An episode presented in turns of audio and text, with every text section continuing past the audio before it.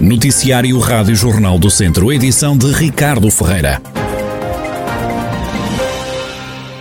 Por violência doméstica foi detido pela PSP de Viseu um homem de 30 anos. A polícia foi chamada à habitação do casal na sequência de uma discussão.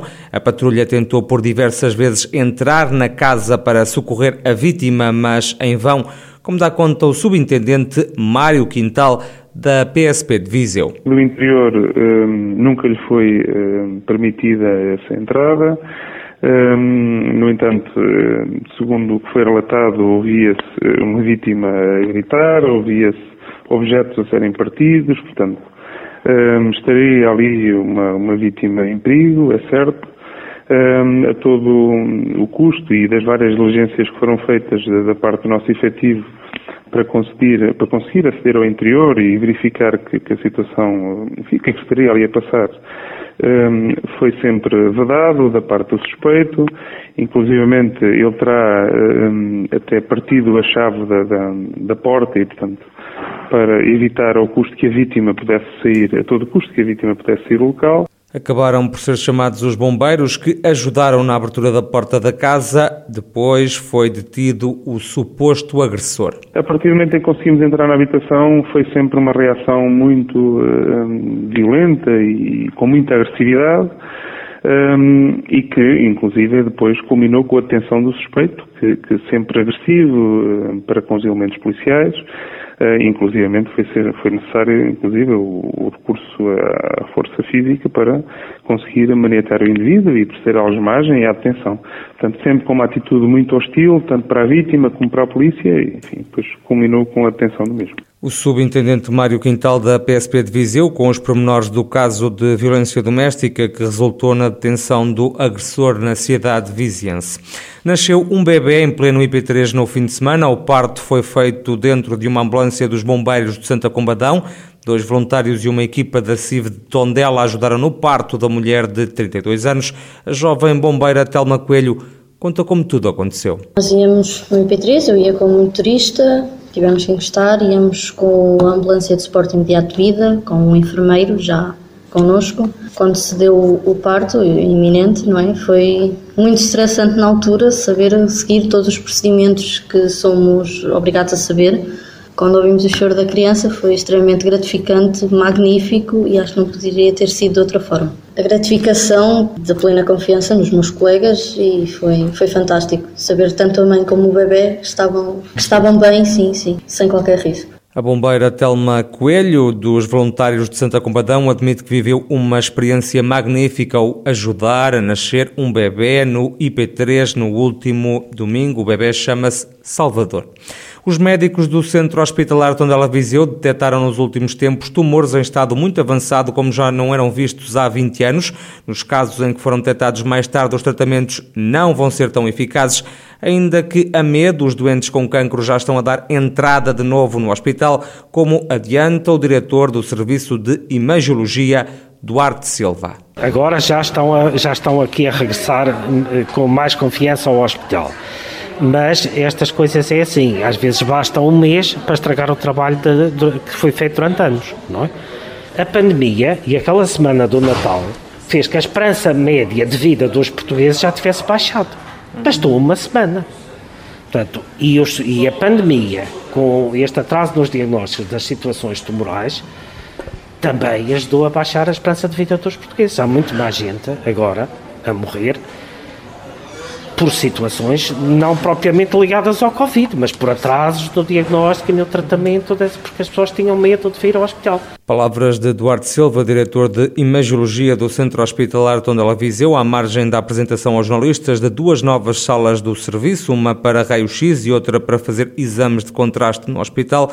Novas valências que custaram meio milhão de euros e que vão servir sobretudo o setor das urgências, evitando o cruzamento de doentes. Faz todo o tipo de exames gerais, desde raio-x tórax, raio-x da coluna, raio-x dos pés, das mãos, de crânio, enfim, todo o tipo de exames provenientes do serviço de urgência, exames de radiologia convencional.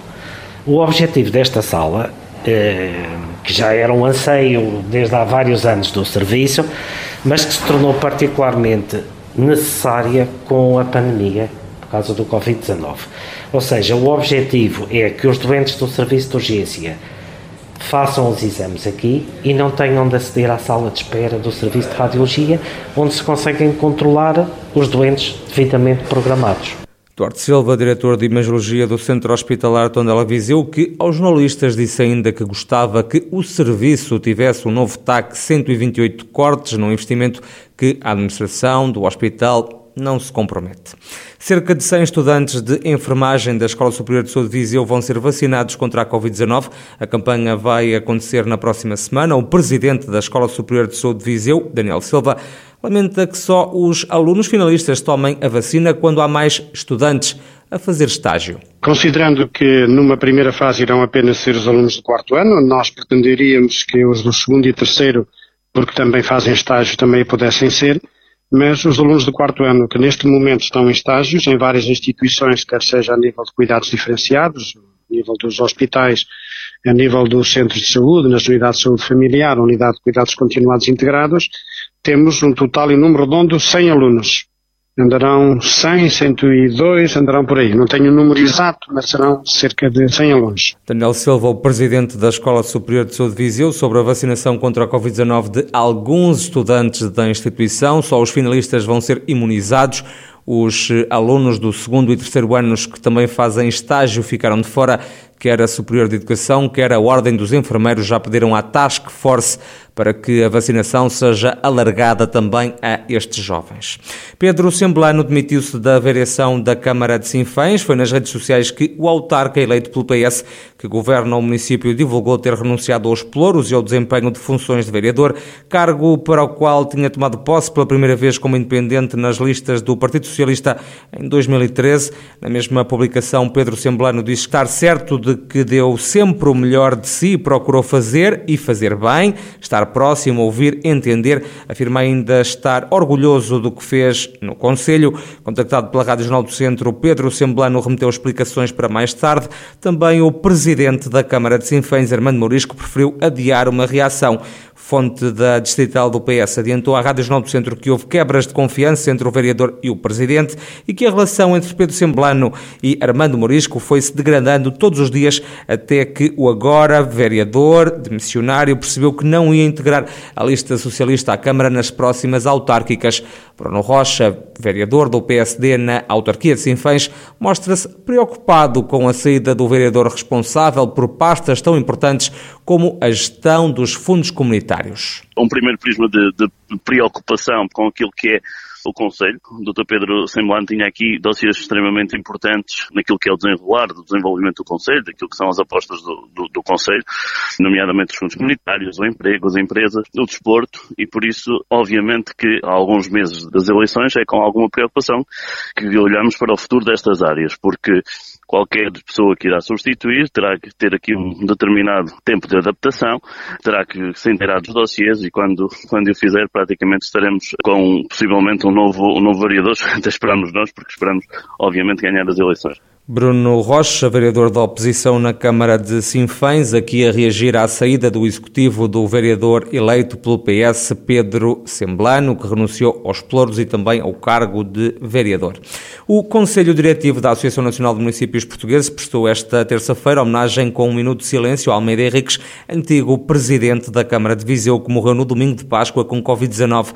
O autarca era vice-presidente da Associação Nacional de Municípios, organização que descreve Almeida Henriques como um batalhador pelo poder local democrático, pela cidade e também pelo país. Já a Assembleia Municipal de Lisboa aprovou também esta terça-feira por unanimidade um voto de pesar e cumpriu um minuto de silêncio pela morte de Jorge Coelho, o antigo dirigente e ministro socialista que atualmente se dedicava à atividade empresarial e que estava há vários anos afastado da vida política ativa. Faleceu na quarta-feira na Figueira da Foz, vítima de um ataque cardíaco fulminante.